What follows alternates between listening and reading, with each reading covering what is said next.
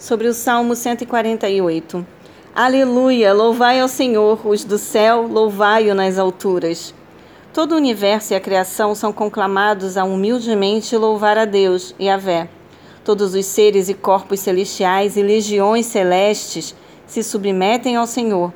Somente a palavra de Deus, o Logos Divino, João 1, de 1 a 3, tem o poder de criar e restaurar todas as coisas. Versículo 6. Ele os estabeleceu para todo sempre, para promulgar uma lei que não passará.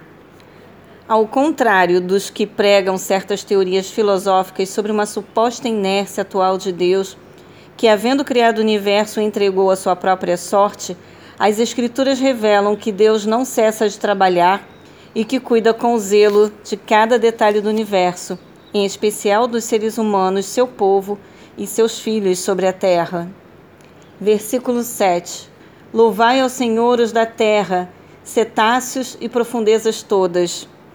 O salmista usa pares de figuras de linguagem empregando uma técnica poética para a divisão de assuntos chamada merisma, a fim de revelar a extensão e a profundidade total do convite universal à adoração e louvor ao Senhor.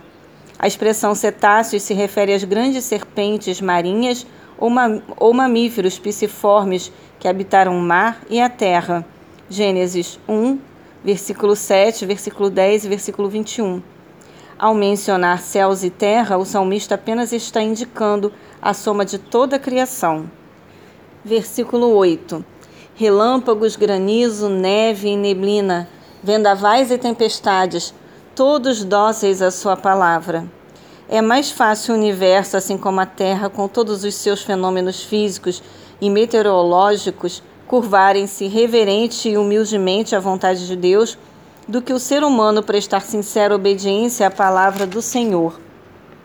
Versículo 14: Outorgou glória e poder a seu povo e tem recebido louvor de todos os seus fiéis, dos israelitas, povo a quem ele tanto ama. Aleluia! A expressão hebraica chifre, que aparece nos originais hebraicos deste versículo, significa vigor, glória, poder e representa todo o poder e carisma que acompanham os verdadeiros crentes, seus santos, que podem refletir o mundo a imago Dei, a imagem de Deus.